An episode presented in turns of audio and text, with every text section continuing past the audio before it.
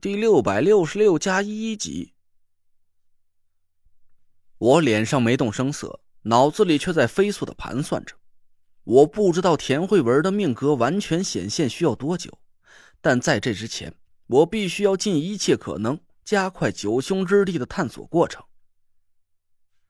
只要我能在田慧文的命格完全显现之前激活五魁令，找到控制我丹田里的那股神秘法力的钥匙。和我们两个人之力，就算是楚寒楼有通天的本事，我也有足够的底气和他抗衡。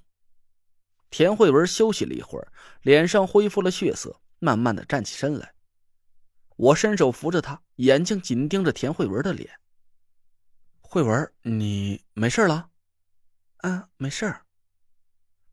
田慧文下意识的躲开我伸过来的手，我微微一皱眉，刚要开口说话。唐果儿一脸紧张的跑了过来，扶着田慧文问长问短。田慧文回过头来看着我，我读懂了他的眼神，点点头，没再多说什么。但我的心却被一个巨大的问号笼罩了起来。田慧文，他到底是想要遮掩什么秘密，连我都需要一起瞒着？难道我的担忧真的要变成现实了？我眼前的田慧文。早就已经不是十九年前那个小女孩了。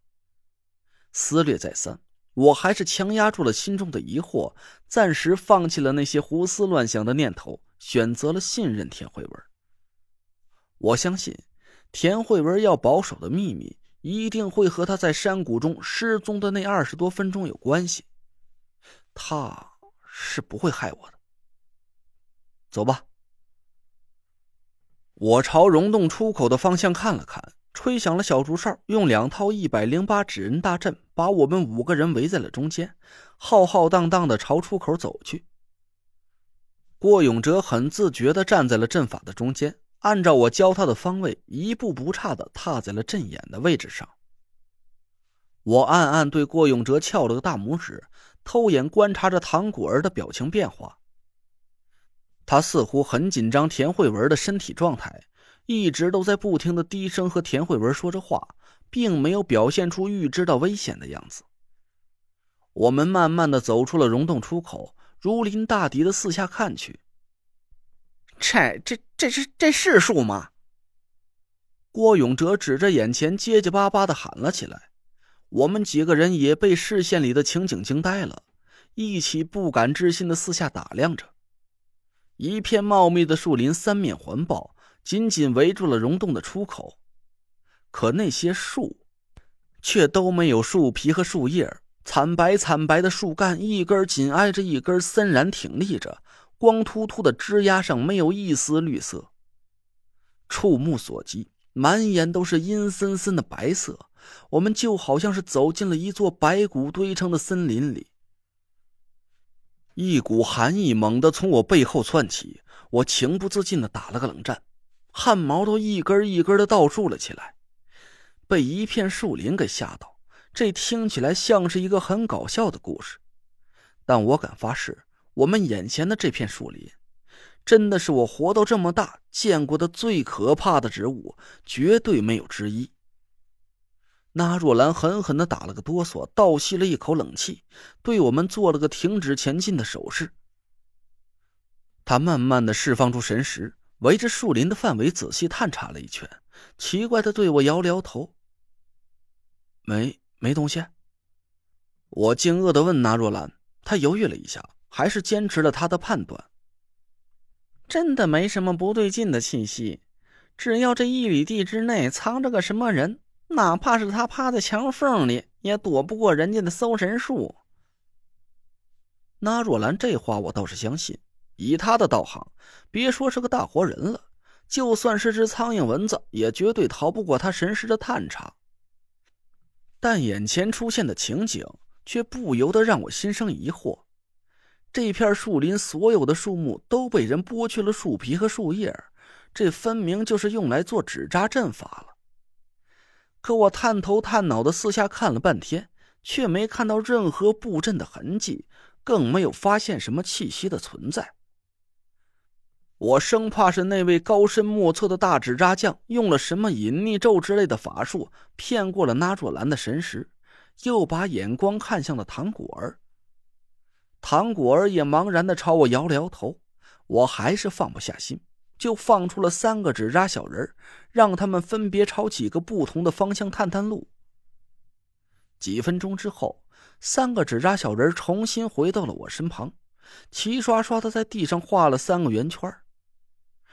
啊，真没人，这就怪了。我挠着头，大惑不解。既然那位大纸扎匠提前给我下了个战术，那按理说他应该会在溶洞外布好阵法和我较量一下才对。可我们却莫名其妙的闯进了一片空无一人的树林，我实在是想不通，那位大纸扎匠到底是为什么给我唱了一出空城计。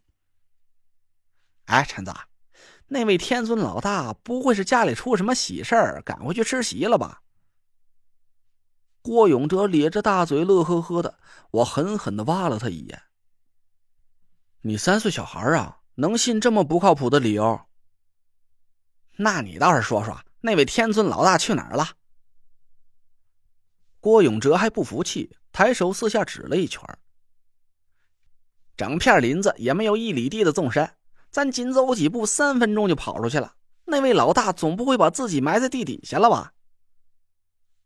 我很想反驳郭永哲几句，但我吭哧了半天，却真没想出什么有理有据的说法。还是谨慎点吧。老话说了，吃一次亏，学一次乖。咱吃的亏都他妈能把肚子填个半饱了，可不能大意了，再稀里糊涂的着了道。几个人一起点头答应。我指挥着纸扎小人，把我们紧紧的护在阵法之中，慢慢的朝树林里走了过去。树林里一片死寂，鸟的叫声都没有一丝，估摸着连蛇虫鼠蚁都不愿待在这里。我们慢慢的经过一根根惨白的树干，那种感觉很不舒服，似乎有一道道阴冷的寒意在耳边和脑后不断的腾起。但我回头去看的时候，身边却安静的出奇，丝毫没看见任何不对劲的气息存在。就这么走了几分钟，我估算着我们已经差不多走到树林的中央位置，可还是没有任何怪事发生。雷坠，会不会是你想错了？阵法机关根本就不在这片树林里。田慧文低声问我，我皱着眉头摇了摇头。不能大意，这片树林古怪的要命，事出反常必有妖，说不定那位大纸扎匠正在憋着劲要整我们。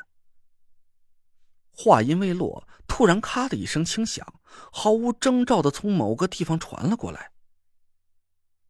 我心里顿时一惊，刚要出声提醒大家提高警惕，就在这个时候。